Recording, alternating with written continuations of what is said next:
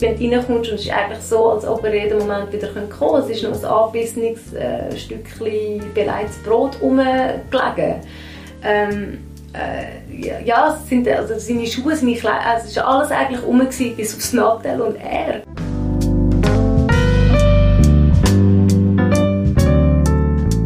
Das ist Dalva. Vor fünf Jahren hat sie ihren damaligen Lebenspartner verloren. Ich bin Elena. Dalva und ich, wir kennen uns schon seit 14 Jahren. Wir haben uns beruflich kennengelernt und schnell gemerkt, dass wir auch sonst eine gemeinsame Wellenlänge haben. Als sie mich nach einem Umzug einmal nach meiner aktuellen Adresse gefragt hat, habe ich gedacht, jetzt kommt dann sicher gleich eine Einladung zu einem Hochzeitsapero. Statt ist aber etwas anderes gekommen. Eine Todesanzeige von ihrem Verlobten. 32 war Alva, wo der Matthias gestorben ist. Heute haben wir uns getroffen, um über seinen Tod zu reden.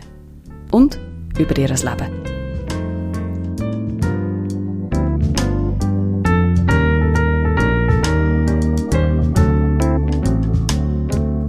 Willkommen zum letzten Stündli. In diesem Podcast reden wir über Sterben. Weil das zum Leben gehört und weil es uns bewegt. Mein Name ist Elena Ibello. Ich freue mich über anregende Gespräche mit Menschen, die sich aus ganz unterschiedlichen Blickwinkeln und auf verschiedene Arten mit Themen rund ums Sterben beschäftigen. Zwungenermassen oder freiwillig wir sind ja heute zusammengekommen, um über Sterben zu reden. Mhm. Wieso hast du zugesagt, als ich dich gefragt habe, ob du mit mir über Sterben redest? Aus verschiedenen Gründen. Der eine sicher, ähm, wo du gesagt hast, wir sind Freundinnen. Also das ist das meiste, was du machst, löst bei mir positive Resonanz aus. Ähm, von dort her war wie klar, gewesen, mal, also ich ich mache gerne Sachen mit dir, da stehe ich gerne zur Verfügung. Ein weiterer Aspekt ist, dass ähm, du ja auch ein Buch herausgegeben hast, «Zu Ende denken». Und äh, daraus ja dann auch der Film äh, «Zu Ende äh, Leben» entstanden ist mit Rebecca Panian. Und ich damals äh, an die Filmpremiere gekommen bin mit äh, meinem damaligen Lebenspartner Matthias. Und dann ähm, eben darum auch sehr, ähm, ist der wichtigste Grund wahrscheinlich auch, weil, weil mir der Tod näher ist, durch das, dass mein äh, vorhergehender Lebenspartner Matthias gleich darauf ab, nach dem, dieser Filmpremiere überraschend gestorben ist und äh, somit das sehr, mich sehr geprägt hat. Und, äh, ja. Magst du gerade von dem erzählen? Was ist genau passiert? Oder auch ungenau, aber... Wie der Matthias gestorben ist? Äh, genau, du hast schon erwähnt, er ist plötzlich gestorben. Ja, ja. genau, oder eben ungenau. Ja. Ähm, also plötzlich, für mich sehr plötzlich. Er war äh, also 31, gewesen, jung, sportlich, in dem Sinne gesund ist man davon ausgegangen. Wobei jetzt auch rückblickend sind dann auch Sachen ähm, klarer geworden. Also gesund ja und nein. Also er hat Depressionen gehabt. Und von dort her ähm, habe ich gewusst, dass er psychisch äh, nicht immer so stabil ist und ähm, auch Medikamente halt nimmt.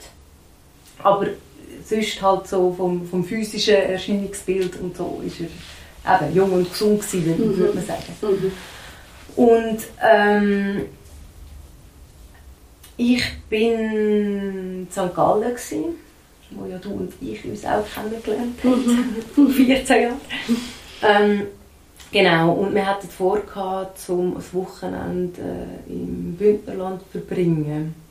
Und wir haben ähm, einen Monat Ferien gemacht in Australien und ich bin noch zwei Wochen länger geblieben und er ist äh, schon früher heimgegangen. Und äh, ist, als ich dann heimgekommen bin, äh, psychisch nicht so gut zu Weg. Also ist, ähm, hat Angstzustände gehabt. Von dort her, es ist ihm nicht so gut gegangen, aber, aber ist in dem Sinne für mich jetzt nicht besorgniserregend gewesen. Und wir haben abgemacht, dass wir äh, mal uns wieder etwas Gutes tun und das Wochenende in die Berge gehen, ins Bündnerland und er darum auf äh, St. Gallen kommt und wir dann von St. Gallen weitergehen. Weil ich habe dort einen befreundeten Mitbewohner, einen Donnerstagsmitbewohner wo ich äh, übernachtet habe, wenn ich in St. Gallen gearbeitet habe. Und dann hatten wir am Freitag können, äh, beide bei ihm übernachten und wären dann auf ähm, Bad Ragaz gegangen. Und er hat mir dann angerufen, an dem Freitag, der 13., um zu sagen, ähm, mir ist nicht gut, ich äh, habe gerade einen Arzttermin noch gehabt und bin am Heilaufen und habe mich übergeben. Ich kann so nicht Zug fahren. Ähm, ich komme morgen. Und dann habe ich, dann habe ich mir Sorgen gemacht und gesagt, ja, soll ich heimkommen? Er so, nein, also ich habe einfach so nicht Zug fahren. Ich gehe jetzt heim liegen und äh, treffen wir uns morgen. Und, ähm, ja. und dann habe ich gedacht, ja gut, äh, dann ist das halt so. Und äh, bin dann halt auch enttäuscht gewesen, dass er äh, mich versetzt hat. Und habe dann... Ähm, bin dann zu, zu einer Kollegin zu Nacht essen und äh, habe dann eben bei dem Kollegen übernachtet. Und am nächsten Morgen bin ich verwacht und habe noch keine Nachricht gehabt und habe dann fragen, äh, wenn er kommt und habe ihn aber nicht telefonisch erreicht. Und gegen Mittag habe ich es dann wieder probiert und ähm, äh, ja, dann habe ich ihn nicht erreicht und dann habe ich seiner Schwester angerufen um sie bitten, zum vorbei zu schauen. Weil sie ist die Einzige, die noch einen Schlüssel von unserer Wohnung hatte. Wir haben dann zusammengekommen, genau. Und, äh, und ist halt auch viel näher gewesen. Und äh, überraschenderweise habe ich auch seinen Eltern angerufen, was ich sonst nicht gemacht habe. Ja, ich weiß nicht, also ich habe nicht das Gefühl gehabt, dass ich mir mehr Sorgen gemacht habe als sonst. Also, aber gleich ist es komisch, dass ich zum ersten Mal auch seiner Mutter äh, angerufen habe. Und äh, die haben dann sich getroffen und äh, sind dann zusammen hier und äh, haben mir gesagt, ja, sie würden mir dann Bescheid geben, was dann läuft. Und ich habe dann aber nichts mehr gehört, den ganzen Nachmittag nicht. Ich habe dann so das Gefühl no news is good news. Die mhm. hocken jetzt da und reden miteinander, weil eben, wie gesagt, ich, ich habe gewusst, ihm geht es nicht so gut und, ähm, und habe dann wie das Gefühl gehabt, ah, jetzt redet die und das ist wie gut. Also, mhm. ja, und dann ähm, bin ich dann mit äh, meinem Donnerstagsmitbewohner äh, essen äh, am, am Abend, ich gefunden habe, ja, und, und dann habe ich dann irgendwann gefunden, so, also jetzt jetzt äh, muss ich nochmal anrufen, weil jetzt muss ich entweder allein gehen oder ich muss absagen oder irgendwie, ich, muss, ich kann ja die dann auch nicht so lange hängen, äh, zu Bad Ragaz, oder? Also, ja. ja, und dann habe ich dann ähm, der Schwester angerufen, die glaube nicht abgenommen hat und dann äh, den Eltern, die mir dann gesagt haben, äh, da hat die Mutter angenommen, hat wie gesagt, äh, ja, äh, es sind alle da, ähm, komm doch auch. Und ich so, ja, äh, was, wer ist denn alles da? Was ist eigentlich los und so? Und sie hat dann wie gesagt, ah, ja, sie waren äh, vor der Wohnung und äh, er hat den Schlüssel stecken und somit haben sie gewusst, er ist rum, mhm. aber er hat, ist wieder ans Telefon noch, hat er äh, vom Leuten aufgemacht und dann haben sie müssen den äh, Schlüsseldienst und die Polizei anrufen, wo dann die Polizei dann auch noch äh, dem Rettungsdienst angerufen hat, weil es ja wie klar war, dass er muss drin sein und wenn er nicht reagiert, dass mhm. die auch vor Ort gerade sind.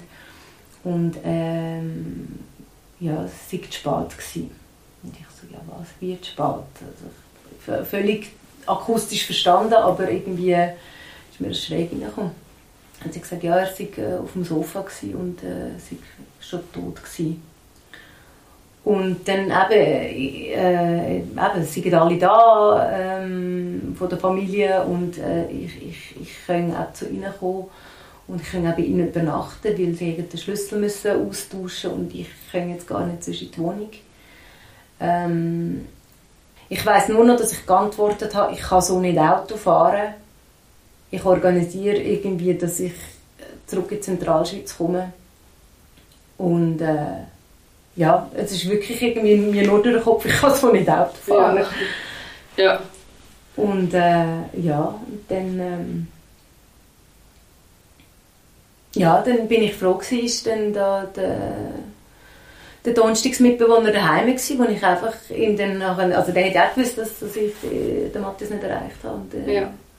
Ich ihm das können sagen und irgendwie, also ja, das ist dann alles so unwirklich gewesen. Ich weiß nur, dass ich völlig neben der Schule war und, und wie dann mega viel Telefonat geführt habe zum Organisieren, zum, Organ zum jemanden organisieren, der mich in meinem Auto in die Zentralschweiz fahren kann, weil mhm. der Donnerstagsmitbewohner auch nicht fahren kann. Und irgendwie ich, äh, St. Gallen ja auch nicht wirklich so mein Umfeld jetzt ist.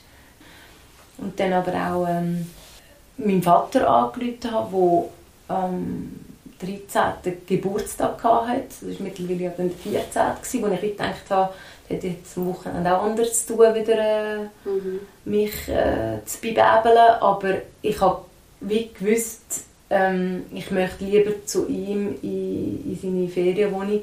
Also dort habe ich seit eh und je, mm, seit Kindertagen mein Bett. Und das war wie so der einzige Ort, wo ich mir noch vorstellen konnte, Nacht zu verbringen. Weil äh, selbst wenn ich in die Wohnung hätte können, mhm hätte ich das vermutlich nicht geschafft. Mhm. Ja. Ähm, ja, und schlussendlich dann eine Studienfreundin, sie und ihre Freund sind dann von Zürich mit dem Zug auf St. Gallen zu mir in meinem Auto in die Zentralschweiz zu fahren und sind nach dem Zug wieder auf Zürich. Wow. Und das, äh, ja, das, das hat irgendwie gut da. Aber nur bis, bis ich dann dort war, äh, ist dann niemand mehr dort gewesen. Es sind dann nur noch die Eltern gewesen, also alle ähm, Geschwister und Halbgeschwister sind nicht mehr rum und auch das Care-Team nicht mehr. Und das ist so rückblickend das, was ich auch wo mich noch hätte mögen, wo ich zwar da irgendwie eine, eine Visitenkarte bekommen habe, dass ich mich jederzeit mhm. melden kann, aber ähm, ich, ich glaube, das, das, das habe ich dann an mir so gemerkt. Ich, ich bin jemand, der dann gelernt hat, wirklich um Hilfe zu bitten. Das, das ist etwas, wo, wo ich glaube, recht gut haben können im Verhältnis zu anderen oder im Verhältnis zu vorher. Dass ich wirklich können sagen mhm. hey, ich brauche, dass mir jemand etwas kocht. So was weiß ich. Oder irgendwie hilft das Bett frisch beziehen. Irgendwie so, so mhm. simple Sachen, wo aber die Leute auch noch sehr froh waren, haben so etwas Konkretes können machen ja. Und das ist dann ja, das wurmt mich eigentlich, dass dort wie meine Not scheinbar niemand erkannt hat. Ähm, ja, ich meine, du kommst nicht in deine Wohnung rein, du wirst nicht mal von der Polizei informiert. Du, du bist auf Papier nur die Mitbewohnerin, die nichts zu sagen hat. Und mhm. doch bist du eigentlich die, die ihm am nächsten ist. Ja. Und das ist das, wo, wo ich wie... Äh, ja, mich nicht sehe oder meine Not nicht sehe. Also, dass ich das Gefühl habe, dass meine Not nicht gesehen wird und ich da auch äh, darum dann wie auch nicht, entweder den Mut nicht oder auch einfach die Lust nicht mehr hatte, mich denen zu öffnen, wo, wo, wo sollten als Seelsorger, als mhm. Care-Team da sein. Mhm. Also der Fakt, dass das Care-Team wie nicht auf deine Ankunft gewartet hat ja. oder zumindest später auf dich zu nochmal gekommen wäre, mhm hat dir ein bisschen die Lust genommen, ähm, das Vertrauen, das Vertrauen, das ist, das ist weniger Lust, vor allem ja, das Vertrauen. Lust ja. Ist bisschen, ja. Ja. Ja. Aber du hast in diesem unglaublich verrückten Schockmoment, oder, wo man sich ja nie vorstellen kann, wie gewusst, ungefähr gewusst, was du brauchst und vor allem, was du nicht brauchst. Also hast du zumindest können sagen, okay, ich will ich würde auch, wenn ich könnte, wenn ich könnte, nicht in der Wohnung schlafen, aber ich will genau in das Bett, wo bei meinem Papi in der Ferienwohnung ist. Mhm. Mm, ja, ja und nein. Also bezüglich auf die Wohnung ist es wirklich sehr eine große Ambivalenz auch gewesen. Also auch auf, also wo es nachher darum gegangen ist, was mache ich jetzt eigentlich? Also es war es seine Wohnung, die er mit Erbvorbezug der Eltern bekommen hat und ich habe ihm Miete gezahlt, aber wir hatten auch keinen Mietvertrag. Gehabt. Aber eben, wie gesagt, durch das, dass wir ähm, nicht verheiratet sind, bin ich auf Papier ja eigentlich nur Mitbewohnerin mhm. und und äh, und hätten die Eltern von ihm nicht das Okay gegeben, dass ich wieder zu den Schlüssel käme, dann hat also die hätten dann können verweigern dass ich je wieder einen Schritt in die Wohnung mache. Das ist zum Glück bei uns jetzt nicht das Thema gewesen, wir haben es nach wie vor gut, aber das hat mir wie einfach zusätzlich noch zum, zum Schmerz vom Verlust von, von, von deinem Lieblingsmensch quasi, dass dann von, von der Behörde und so dann irgendwie wie, eben, ich, ich bin mir wirklich nicht gesehen vorgekommen. Also es ist wie, alle haben so weit Erwartung, weil ich äh, ihm am nächsten war, dass ich mich um sehr viel kümmere. Aber rechtlich gesehen hatte ich null Recht. Gehabt. Also, ähm, jetzt abgesehen vom Finanziellen, sondern einfach auch von der Polizei irgendwelche, also sein Nattel zum Beispiel wieder zurückzubekommen, weil mir ist es noch wichtig war, zu wissen, hat er die letzte Nachricht, die ich ihm geschrieben habe, noch gesehen oder nicht. Mhm. Und das Nattel haben sie mitgenommen und, und, und, und einfach so Sachen, wo einfach ich das Gefühl hatte, ja, aber ihr könnt doch mich nicht einfach ausklammern. Mhm. Und, und einfach, wo du dann nicht gewusst hast, ähm, ja, die müssen zuerst jetzt äh, das Okay vom Vater haben oder von den Eltern haben, dass, dass sie mir dürfen Auskunft geben mhm. Und das ist, ja, das ist, ähm, das ist schwierig gewesen, aber von wegen auch der Ambivalenz, wo ich wie ähm, zuerst schon Mühe hatte. Ich meine, er ist in der Stube gestorben, wo du dann denkst, was mache ich in dieser Wohnung? Also es ist, ja, äh, wollte ich jetzt da innen wohnen? Also, wo ich auf dem Sofa dann auch recht lang eigentlich gar nicht mehr gehockt bin. Ähm, und gleichzeitig, eben, hörst du Leute, die sagen, ich könnte nicht mehr sein, wo ich dann wie, aber auch eben die Ambivalenz so im Sinne von, wo soll ich denn sonst hin? Es war ja mhm. gleich mein Daheim ja. und ist es auch noch gewesen. Es ist einfach, ja, dann ähm, sehr gewöhnungsbedürftig, wenn du reinkommst und es ist eigentlich so, als ob er jeden Moment wieder kommen könnte. Es ist noch ein angebissenes äh, Stückchen beleidigtes Brot rumgelegen. Ähm, äh, ja, es sind, also seine Schuhe, seine Kleider, also es war alles eigentlich rum, bis aufs Nattel und er. Und, und das ist dann irgendwie schon heftig, wo dann irgendwie ja, dann halt ein Prozess ist, wo, wo manchmal bin ich froh gewesen, habe ich dort können sein, manchmal habe ich auch gesagt, hey, jetzt muss ich noch jemand anders sein. Oder dann halt auch, ich wäre gerne da, aber ich möchte jetzt nicht allein da sein.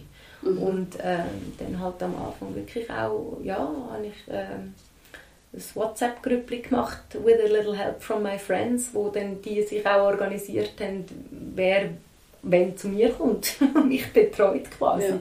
Also kann ich mir mein Care-Team selber gebaut, wenn du so willst. Aber ähm, ja, äh, Aber das hast, ist auf deine Initiative eigentlich entstanden. Also du hast wirklich dir die Hilfe selber geholt. Natürlich sind auch Angebote da gewesen. Ich glaube, ich habe einfach wie können konkret sagen, was es konkret kann gemacht werden kann, statt einfach ja, also ich, hatte dann eher Mühe mit, mit Nachrichten so, ja, kannst dich jederzeit bei mir melden. Also Mühe gehabt, es war lieb gemeint und, und der Tod ist ein Tabuthema, wo, wo, wo, wo ich, äh, selbst ich bei anderen Leuten auch nicht genau weiss, wie ich damit umgehen soll. Aber, ähm, aber ich habe dann gemerkt, dass die Leute, die wo, wo mir halt mal versucht haben anzurufen, ich dann viel eher auch zurückgerufen habe oder, oder, oder wenn die konkret etwas gemacht haben, dass ich das viel eher dann auch können annehmen als einfach die Leute, die auf Standby sind, ja, mhm. das, das hat mir nicht viel gebracht. Oder eben, das, da habe ich auch schwierig gefunden, auf die zuzugehen. So. Mhm. Mhm. Ähm, aber ja, ich glaube, rückblickend gesehen, auch wenn ich das in dem Moment vielleicht nicht so wahrgenommen habe, stimmt es vielleicht schon, dass das ähm, ähm, geholfen hat, rauszuspüren, was brauche ich denn. Und ich glaube, in dieser Zeit nachher, was ich jetzt auch rückblickend kann sagen was, was mir was ich als Positives herausnehme, ist, dass ich dort wirklich sehr fest auch auf mich und meine Bedürfnisse gelost habe. Und wie dem Impuls dann auch vertraut habe oder nachgegeben habe oder um das gebeten habe. Wo sonst im Alltag dann viel eher findest, ah, ich kann doch nicht so sein. Und, es gehört sich nicht, wo, wo dort, das ist mir wirklich fadengrad oder scheißegal gewesen, dass man sollen es denken, ähm, wo, wo ich dann wie ähm, versucht habe, ja, in dem Sinn, so komisch wie es klingt, das Positive rauszunehmen und dann wie finde, ähm, ja, wenn ich jetzt auf mich höre, dann ist das meine Antwort und, und, und wenn, wenn man das als Ass im Ärmel kann bezeichnen kann, dann soll man das, aber mhm. ähm, das, das habe ich dann manchmal halt auch vorgenommen, weil ich gefunden habe, alles andere würde ich mich jetzt übergehen. Ja. Was war denn zum Beispiel etwas, was dir dann gut getan hat in dieser Zeit, in der ersten?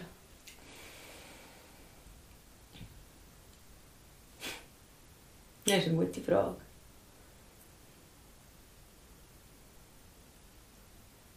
Oder welche, welche konkreten Angebote vielleicht auch hast sehr gerne entgegengenommen? Eben, also es wirklich da sein, ähm, um einfach auch sagen, hey, kommst du zu mir übernachten? Oder kommst du zu mir und kochst für mich? Weil ich selber wirklich mir ist der Appetit wirklich vergangen. Also ich hatte recht Mühe mit Essen eine Zeit lang. Und schon gar nicht, also schon, schon gar nicht die Küche steht, um Zeit aufwenden für irgendetwas irgendwie äh, mir zurecht zu machen, sondern ja, es war auch eine Phase, in der ich sehr viel geraucht habe, wo mir das aber bewusst war und ich, ich weiß auch nicht, das habe ich so das Gefühl gehabt, jetzt ist einfach nicht der Moment zum nicht rauchen und ich sonst eher eine, wo, wo nicht so viel geraucht hat und auch schon gar nicht vor meinen Eltern. Und das war auch so ein Moment, wo ich gefunden habe, jetzt ist einfach nicht der Moment, um irgendwie noch Masken aufzusetzen. Also, mhm. Aber halt gleich auch im Wissen und im Vertrauen, das ist eine Phase. Ich glaube, ich weiß auch nicht, das, also, ja, so Vertrauen darauf, es ist jetzt zwar scheiße, es tut jetzt weh, aber im Vertrauen darauf, dass das ein Zustand ist, der nicht für immer so kann sein kann, sondern es muss besser werden, es kann nur besser werden. Ähm, und von dort her, ja, also was mir immer gut tut, ist Wellness, also Wasser um mich herum haben, also baden. Das hat mir immer sehr gut getan. Ich frage mich eigentlich immer, warum ich das nicht regelmäßiger mache. ähm, und dort auch, ich weiß nicht, wie häufig ich das gemacht habe, aber das hat mir sehr gut getan. Ich, ich glaube einfach auch ähm, zum, zum, zum Merken, also ich weiß auch nicht, ähm, ja, eben, wenn dich dann so mit dem Tod auseinandersetzt und ein, ein junger Mensch, der gefühlt mit im Leben steht, plötzlich physisch nicht mehr um ist, dass dich dann auch gezwungenermaßen mit deinem eigenen Körper auseinandersetzt und wie findest ähm, ich möchte wieder mehr spüren. Also das heißt, dass dann im Wasser oder dann halt auch im Yoga dann, äh, oder irgendwie dich forcierst, so ein bisschen mehr Muskelkater zu haben, weil du dich dann wieder mehr spürst. Oder eben deinen Körper wieder mehr spürst, dass du dann wie versuchst, dir irgendwie bewusst ja, bewusst zu machen, dass auf dieser Ebene der Körper etwas sehr Wichtiges ist. Mhm. Und ähm, ja. Dass du dir selber nicht abhanden kommst mhm. und dich spürst. Mhm. Das ist das letzte Stündli. Der Podcast, wo über das Sterben geredet wird. Dalva hat vor fünf Jahren ihren damaligen Lebenspartner verloren. Sie erzählt uns, wie sie es geschafft hat, die erste Zeit nach dem plötzlichen Tod von ihrem Verlobten zu überstehen und wie sie wieder Zuversicht gewonnen hat. Ja, ich glaube wirklich auch einfach bei mir zu bleiben und wirklich zu fühlen, fühlt sich das jetzt richtig an oder nicht.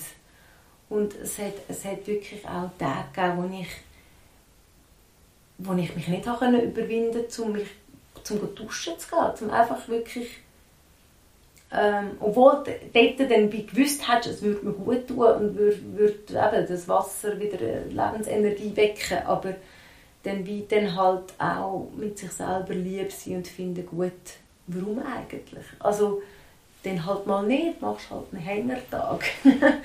ähm, ja, und versuchst auch den auszukosten. Also ich glaube, es ist wie so ein bisschen darum gegangen, zum, zum Zuversicht zu haben, dass das eine Phase ist, die vorbeigeht und wie versuchen, ja, geniessen, das ist ein falsches Wort, aber dass die in dem Sinn, weil weißt, sie ist vergänglich, halt wie so, so angenehm wie möglich gestaltet ist. dass sie auch wirklich lebst eigentlich, diese Phase.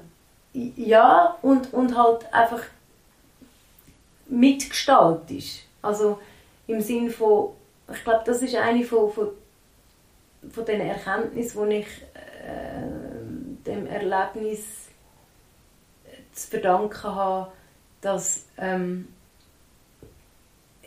dass wie soll ich sagen, also das ist etwas vom Brutalsten, was ich erlebt habe.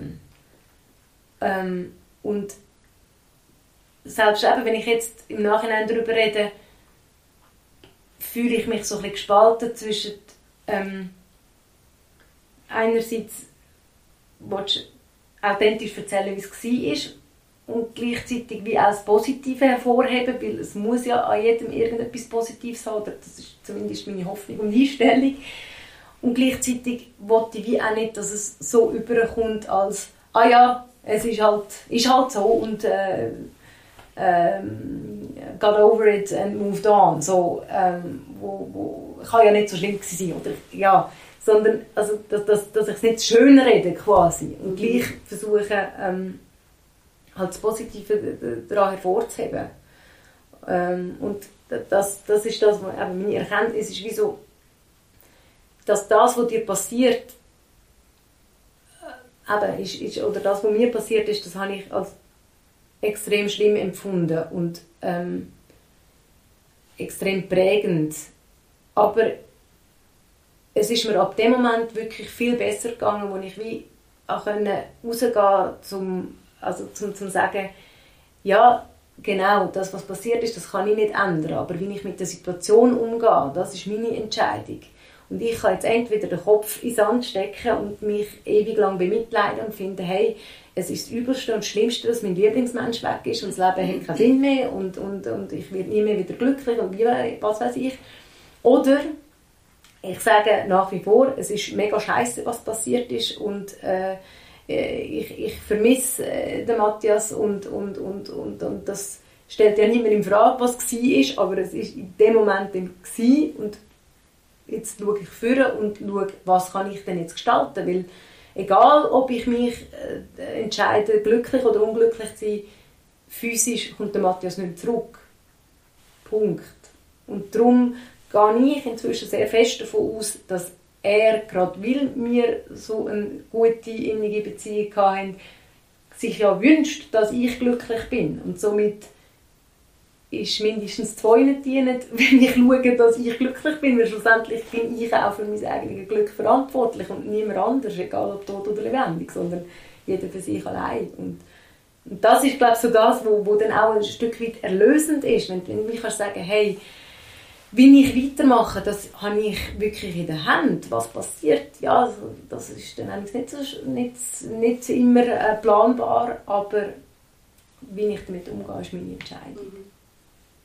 Hast du das Gefühl gehabt, dass es dort auch Erwartungen gegeben hat, wo du das Gefühl gehabt hast, hast du versucht zu erfüllen oder, oder ganz bewusst nicht erfüllt hast? Oder? Mhm. Ja, sehr. Also, also das, das ist etwas wirklich vom Krassesten, was mir dort aufgefallen ist. Also nur schon nimm, nimm jetzt mal irgendwie äh, im klassischen Sinn, man trägt schwarz. Also ist irgendwie eine Erwartung von, von Leuten, vielleicht auch nicht. Also ist jetzt äh, bei mir jetzt nicht mehr so gewesen, aber es ist dann wie so, oder das Trauerjahr ist vielleicht fast noch das bessere Beispiel. Man ist dann wie so eigentlich äh, aufgefordert, ein Jahr lang zu trauern.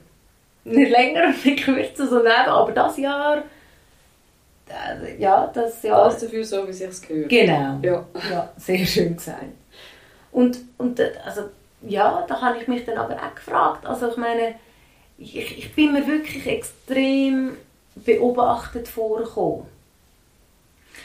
Ähm, ja, also wir sind halt beide aus dem gleichen Dorf gewesen, haben dann 20 Minuten weiter weg gewohnt und ich, eben, vielleicht ist, ist es auch alles nur in meinem Kopf gewesen, aber ich habe wie so das Gefühl gehabt, es ist so angeboren an den Menschen, so eine gewisse Sensationsgeilheit, wo einfach wollen wissen, was ist denn eigentlich genau passiert, wo ich das ja auch nicht genau weiß, auch abschließend wird man das nie genau wissen. Also, ähm, laut Obduktionsbericht kann man sagen, es ist äh, Todesursache ist Atemstillstand aufgrund von einer Mischintoxikation zwischen Drogen und Medikamenten. Aber ähm, ja, ich meine, schlussendlich weiß man das jetzt, kann man so sagen, aber, äh, aber was heißt das jetzt? Also ich meine, schlussendlich ähm, weiß ich halt nie abschließend, ist es ein Unfall oder ein Suizid gewesen. Und das hat mich auch lange beschäftigt, weil, weil ich das auch mir nicht wollte vorstellen, dass es ein Suizid gewesen sein weil das hätte ich persönlich genommen. ähm, weil, also es ist kein Abschiedsbrief, nichts, es ist, äh, so wie ich die Beziehung wahrgenommen habe, sind wir zwei, was jetzt nur ihn und mich betroffen hat, glücklich miteinander. Und das hätte dann überhaupt nicht in mein Bild gepasst, dass er einfach würde gehen, ohne sich zu verabschieden und, und überhaupt, also ja, das, das, das, das geht doch nicht. Mhm. Oder, oder ich zu dem Zeitpunkt wie nicht dürfen sein. Genau. Mhm. Und ähm, und ja, eben, und, und das ist dann halt dann auch wo ich mich dann beobachtet gefühlt habe, oder eben, wo ich dann auch Sachen gehört habe, da sind mir alle Haare zu gestanden. Also klar kann, also nimmt es einem Wunder oder, oder ja, was zum Geier passiert ist, aber einfach irgendwie so mutmaßlich das in den Vordergrund stellen, statt einfach zu fragen, hey, äh, wie geht es dir? Das, mhm. das habe ich wie vermisst. Ich meine, dann hörst du von all diesen Leuten, wo du irgendwie die Schule gegangen bist, nie etwas und dann plötzlich kommt irgendwie Nachricht, oh, was ist passiert? findest einfach, weißt du was? Mhm. Geht dich erstens ja. einen Scheissdreck an und zweitens weiß ich selber nicht und das hat mich ja auch extrem aufgefressen. Und ich glaube, da ist dann auch in meinem Trauerprozess äh, dann wirklich drei Jahre später der Moment gewesen, wo ich wie ich auch loslassen oder können mir ähm, mir selber weiß machen, dass das mit der Beziehung, die wir geführt haben, nichts zu tun hat, äh, warum er physisch nicht mehr da ist. Mhm. Und dann konnte ich loslassen und finde, ja, dann spielt es auch keine Rolle, weil, weil das hat dem Fall mit mir ja wie mhm. nichts zu tun. Du hättest beides nicht können verhindern oder? Oder ja, die Schuldfrage, ja, das ist, das ist dann das andere. Also da habe ich auch, also da habe ich dann Sachen gehört, so, ich hätte nicht sollen noch zwei Wochen allein in die Ferien. Da hat man dir gesagt? Ja. ja. Und ich hätte müssen sehen, wie schlecht es ihm geht. Und, äh, wie bist du mit so Sachen umgegangen, mit so Aussagen? Wie ich damit umgegangen bin? Ja, ich, ich glaube, ich hatte dann wirklich das Bedürfnis gehabt, zum, zum mich erklären oder versuchen, ihn zu rechtfertigen oder zu verteidigen. Zu verteidigen, genau. Also, ihn in Schutz zu nehmen, weil er es ja nicht mehr kann. Ähm, ja.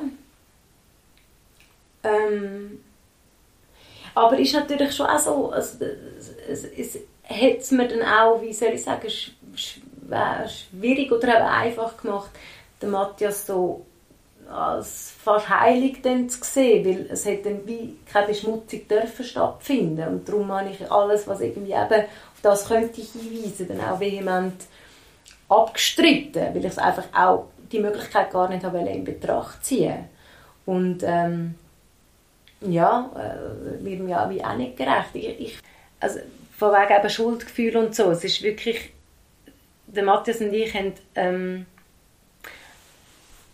wieso, ich, ich weiß gar nicht, wie es angefangen hat, aber wenn jemand ein Problem hatte und wir miteinander geredet haben, haben wir wie zum die Unterstützung dem anderen gegenüber zu zeigen. Zu sagen, also gesagt, you jump, I jump, remember. Also von Titanic, äh, die Szene, wo, wo, wo wie halt eben, ich bin für dich da und äh, wenn, wenn, du im Scheiß bist, dann äh, bin ich da. So quasi mhm. war meine Message. Gewesen.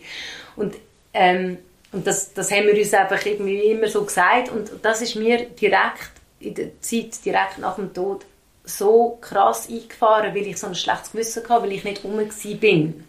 Und dann haben sich die Leute, die ich das erzählt habe, die haben sich dann Sorgen gemacht, haben das Gefühl gehabt, ich sei suizidgefährdet. Und ich fand, das, das geht gar nicht. Äh, ich gehe auch nicht davon aus, dass er jumpt ist, sondern dass er ausgeschlüpft ist. Aber Fakt ist, ich habe ihm gesagt, ich bin da für dich und ich bin verdammt nochmal gewesen. Ich bin an dem Freitag, der 13. zu der Kollegin essen und haben versucht, einen schönen Abend zu machen, während er daheim auf dem Sofa am Sterben war. Und ähm, und das habe ich so brutal gefunden. So. Und, ähm, und dann ist dann, wo ich, wo ich ähm, seinen Leichnam noch mal bei besuchen, sagt man dem so, anschauen, mhm. Abschied nehmen, wie auch immer, dort habe ich wie so ähm, äh, die Eingebung gehabt, oder ich weiß es auch nicht, wie man es nennen will, aber irgendwie habe ich so das Gefühl es geht mir wie ein Schuppen von den Augen, dass ich, dass ich so das Gefühl hatte, hey Alva, denk doch mal über das You Jump, I Jump, Remember raus. Ich muss vielleicht noch sagen, mit 17 haben wir Titanic zusammen auf nicht auf DVD, auf Video geschaut, so alt sind wir schon. und, und das ist dann wie halt so quasi eben noch aus der Vergangenheit der Bezug dann mit You Jump, I Jump, Remember gewesen. Und, und dann kommt plötzlich so äh, die, die äh, erlösende Erkenntnis, halt, denk mal über das raus, wie, wie hört denn der Film auf?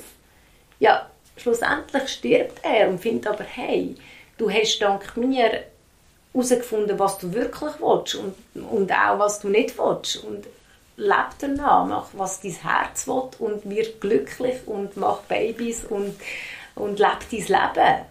Und, und, und das hat mir dann irgendwie wie auch geholfen, dass ich dann wie mit diesen zwei Sachen dann wie irgendwie mich an diesen zwei Strohhalmen habe festheben zum wissen, okay, irgendwann wird es wieder besser. Und mhm. er will, dass mir gut geht. Und er, will, er hat keine Besitzansprüche auf meinen Körper, den er ja sowieso nicht mehr hat. Also von dort her, wenn er noch irgendetwas will oder wenn noch etwas um ist, dann ist die Essenz, wo, wo, wo, wo, wo Gefühle um sind und, und, und, und dann, dann, dann will er, dass es mir gut geht und, und, und, und, und will das unterstützen. Und ich glaube, das hat mir äh, schlussendlich irgendwie, ja, die zwei Sachen haben halt extrem geholfen, um wie auch das Gefühl zu haben, eben, darum sage ich auch immer seine physische Absenz. Also ich habe das Gefühl, äh, es ist nicht einfach vorbei, wenn man stirbt. Ja, die, das mhm. Kapitel Körper ist dann vorbei, aber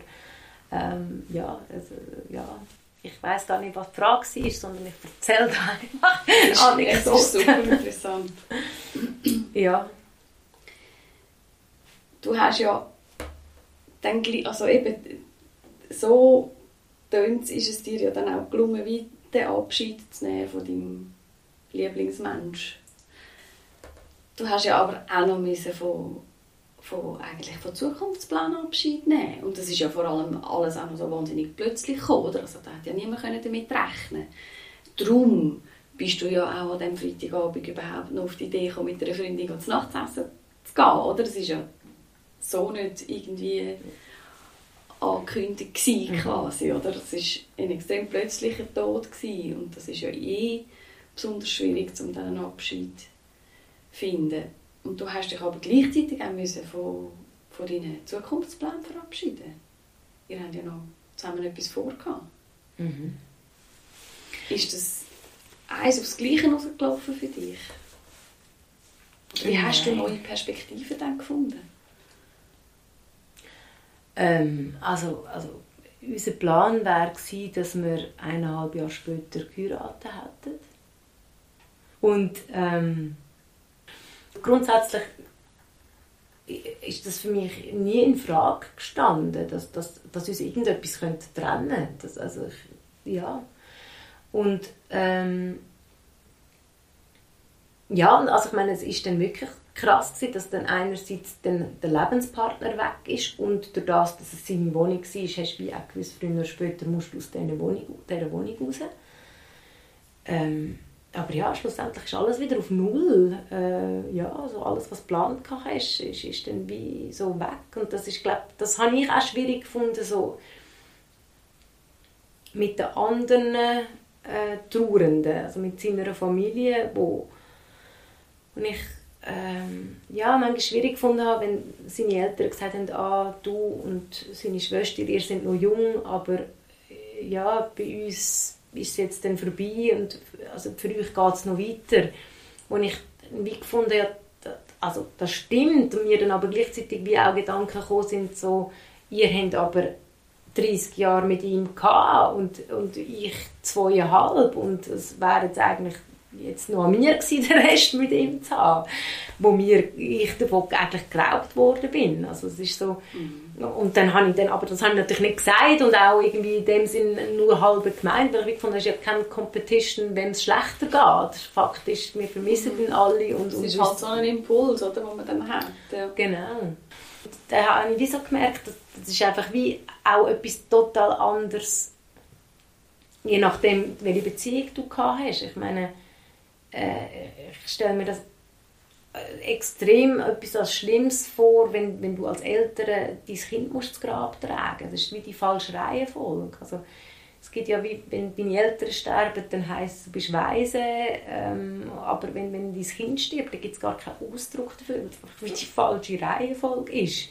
Und ja, eben, das, das, das, das jetzt, wenn ich selber Mutter bin, das ist wirklich ein grausamer Gedanke, sich das vorzustellen, wenn, wenn dein Kind vor dir stirbt. Aber, aber gleich auch dann, wie zu merken, dass, dass Ansprüche oder Erwartungen von anderen auch anders sind. Also ich meine, eben, es, es, wie, ich habe, das haben wir uns vorhin gestreift, die Erwartung habe ich einerseits wieso gehabt, äh, ja, du darfst jetzt, du musst jetzt trauern und darfst ja nicht irgendwie wieder schnell glücklich werden, weil sonst ist ja das quasi nicht richtig und wahr gewesen, was du mit Matthias gehabt hast. Aber, aber gleichzeitig dann gleich auch, ja, aber hey, du bist jetzt, äh, wie alt bin ich gewesen? 33, so im Sinne von, ah, die biologische Uhr tickt, also wenn du jetzt willst, bald nochmal Mami werden dann müsstest du jetzt mal aber gleich noch ein bisschen weiter schauen. Also sowieso, als ich gefunden habe, äh, schläft. Also, äh, ja, und das hast du weder als Schwester noch als, als Eltern. Aber so als Lebenspartnerin, wo, ja, da, da kommen so, so, so Erwartungen plötzlich auf dich zu. Du kannst es wie nicht recht machen, oder? Ja. Mhm. Mhm. Du hast es jetzt gerade angewendet, jetzt bist du ja selber Mutter. Mhm. Seit zwei Jahren bald hast du Familie. Mhm. Hat das jetzt auf dein jetzige Leben, das Erlebnis mit dem Matthias, hat, oder was für einen Einfluss hat das auf dein jetzige Leben, auch in Bezug auf dein Familienleben? Hm. Also es, es hat sicher einen Einfluss, ja, welchen konkret. Also mit Sicherheit, wie der Lars und ich uns kennengelernt haben, also mein jetziger Lebenspartner, ist sicher prägt davon.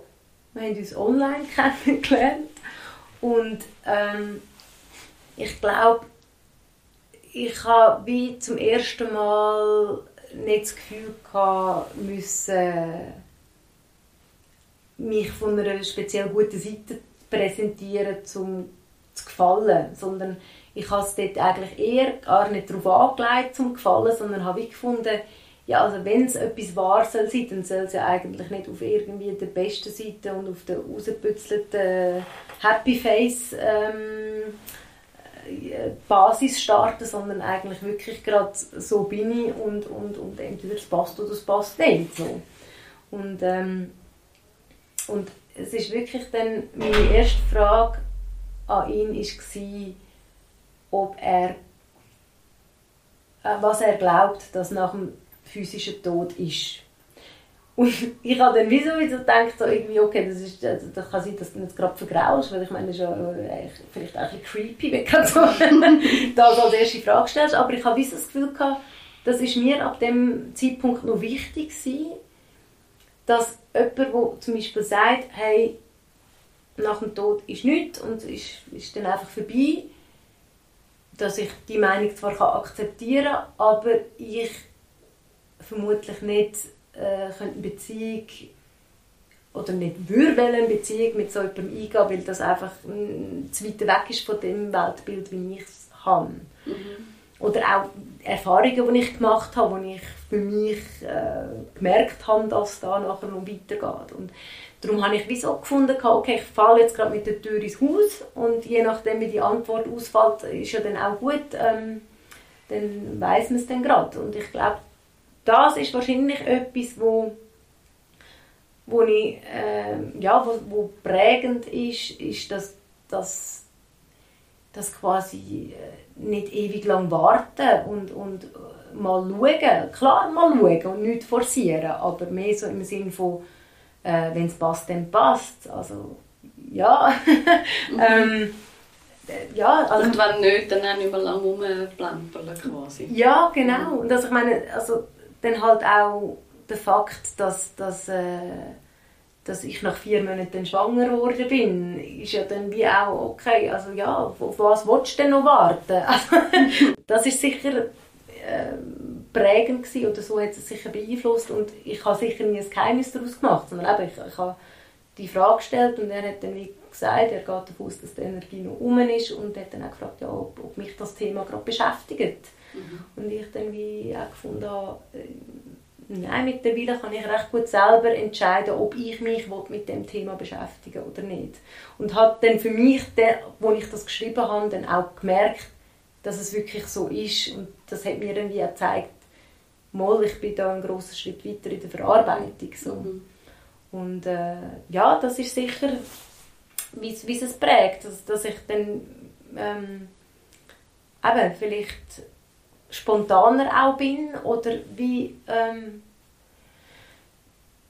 ja, versuche im Moment auch mehr zu sein, weil, weil ich weiß, dass eigentlich kein Zustand ewig dauert und so dann wie versuchen die, die weniger schön sind, Motivation zu geben, ja, es kommt besser und die, die halt extrem schön sind, mir aber auch vor Augen zu halten, hey, geniesse weil sie sind auch nicht ewig.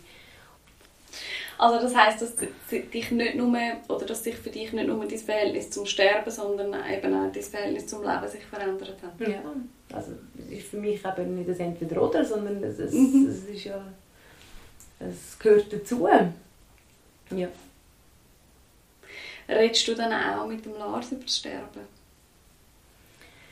Ja, wir haben auch schon mal mehr darüber geredet. Ähm, also über euer eigenes Sterben? weniger. Also, nein, weniger. Also, also wenn jetzt du plötzlich in einer schwierigen Situation wärst, gesundheitlich, wüsste er so ungefähr, was du dir würdest wünschen und umgekehrt?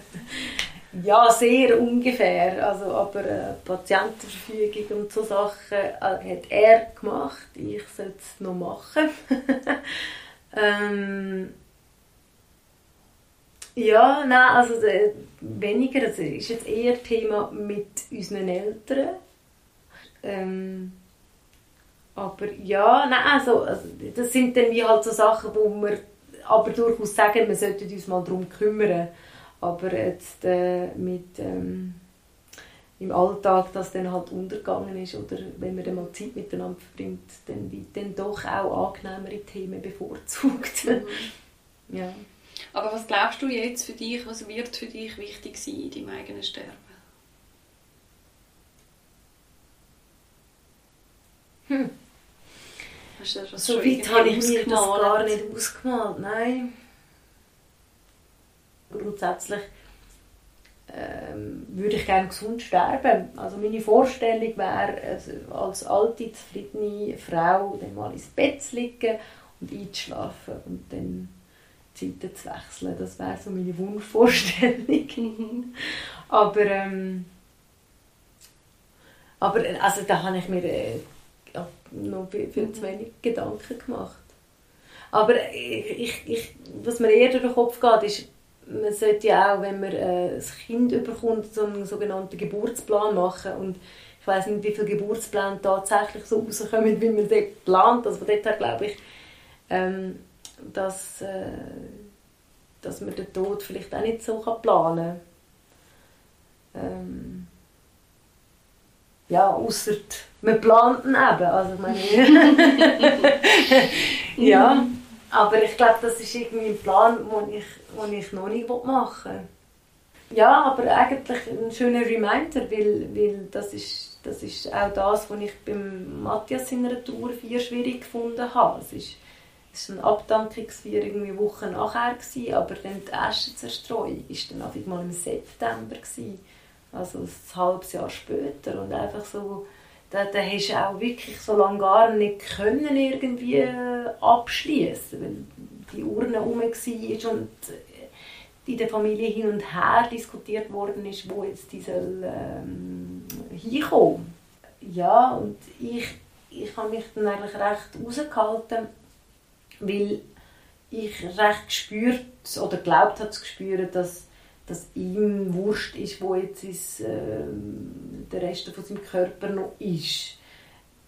Matthias, seine Asche ist dann auf einem Berg ähm, unter einem Baum haben wir dort dann eine Trauerfeier gemacht. Also eine Stimmung für mich so in dem Sinn. Mhm. Mhm. Fährst du an den Ort manchmal noch her? Oder bist du noch mal angegangen? Im ersten Jahr bin ich sehr häufig dort, gewesen, so mit einem Bändchen rauf. Und ich habe dort dann auch noch äh, ein Buch fertig laut vorgelesen, wo, man, wo ich ihm vorgelesen habe. Mhm. Paulo Coelho habe ich dort das letzte, das letzte Kapitel dann dort, also es war mir wie noch wichtig, das abzuschließen, weil eben man kann besser mit Sachen abschließen, wenn man sie fertig macht. Und das habe ich dann gemacht und bin ein paar Mal wirklich dort gewesen. Und dann bin ich ähm, ja dann äh, ein Jahr später reisen und habe auf Hawaii bin ich bei einem Schaman gsi, wo mir noch Nachricht von Matthias übermittelt hat und zwar, äh, also weil, weil er gemerkt hat, dass die Energie, wir sind noch extrem verbandelt und er wie gesagt, also so kann ich nicht weitermachen und er würde gerne und würde gerne helfen, aber er klebt noch zu fest an mir und, und, und so. Und dann haben wir da, äh, hat er versucht, irgendein Ritual zu machen und mir dann auch noch Botschaft gegeben, dass ich nochmal zu dem Berg soll gehen und etwas mitnehmen, wo ich dann dort lasse, wo ich jetzt vermutlich nicht wissen würde, was es ist, aber wenn ich heimkomme von meiner Reise, würde ich es wissen. Und dann soll ich dort mir noch Zeit nehmen, zum Abschied zu nehmen und dann, äh, und dann gehen und nicht mehr zurückschauen. Und mich hat das mega fasziniert, weil eben zu dem Ort am Berg hat er der Schaman mich dann gefragt, weißt du, was gemeint ist? Weil der ja das also, ja, nicht gewusst hat, also woher auch. Und ich gesagt, ja. Und eben, was es dann ist, ja, etwas, das uns äh, verbindet, wo, wo aber Zeit ist zum Loslassen. Und ich weiß noch, wie, wie der Gedanke mich geschmerzt hat, weil, weil, ja, weil irgendwie, das ist auch da dann die Ambivalenz vorgekommen, weil willst du eigentlich nicht loslassen und weißt aber, auf der physischen Ebene geht es nicht anders. Und, und, und, und hat, dann, hat das dann auch hin, also zur Hawaii gelandet von ja, ja, ich kümmere mich dann daheim. Hat es dann wie fast vergessen gehabt und bin dann heimgekommen und, ähm, und stolpere über das Leuteschild, wo von unserer gemeinsamen Wohnung, wo ich halt mitgenommen habe. Und ja, das fällt mir jetzt auch noch ein. Das ist wieso eigentlich das einzige Dokument, wir haben ja kein offizielles, wir haben ja nicht geheiratet, aber das ist wieso das einzige offizielle Dokument, das bewiesen hat, dass wir zusammengehören. Mhm. Wir beide unsere Namen drauf verstehen. Und dann bin ich so da und dann ist mir der Schaman wieder zu weil ich wusste, das, das, das ist das und es ist Zeit, das loszulassen, aber es hat mir gleichzeitig auch so weh weil das ist wie der letzte Beweis, was, wo, wo ich hatte. Ja. Ja, und dann bin ich dann, äh, bin ich dann nochmal äh, dorthin und habe dann äh, das Leuteschild dann an den Ort da mit seiner Asche und bin dann weg und habe ihm dann Sachen erzählt, vor allem meiner Reise und so, oder einfach erzählen, so in meinen Gedanken. Und habe dann gesagt, eigentlich muss ich das gar nicht, weil du weißt es ja eh. Also, und dann habe ich dann wirklich einen Abschied nehmen und, und bin dann gegangen. Und das war im Dezember 16 gewesen. Aber das ist zum Beispiel etwas, was der Lars mal gesagt hat, dass er gerne mal dorthin mitkommen würde. Also es ist nicht so, dass mhm. es irgendwie ein Tabu ist, sondern dass er gesagt hat, ja, wir können gerne mal äh, ja, dorthin zusammen mhm. hingehen. Genau. Das ist mega schön, ja. ja. Danke vielmals, liebe Alva. Danke, Elena, für deine Zeit und dein offene Ohr, deine Präsenz. und für deine Offenheit. Auf Sehr gerne. Das war das letzte Stündchen. Aber noch nicht für immer. In dieser Folge hat uns Dalva erzählt, wie sie mit 32 ihre Verlobte verloren und nachher wieder neue Perspektiven gefunden hat. Wir hören uns nächsten Monat wieder. Dann reden wir wieder über Sterben. Weil Totschweigen nur selten hilft. Weil es spannend ist und viel darüber zu sagen gibt. Mein Name ist Elena Ibello. Danke fürs Zuhören und Mitdenken. Ich freue mich über eure Inputs über die sozialen Plattformen. Bis bald.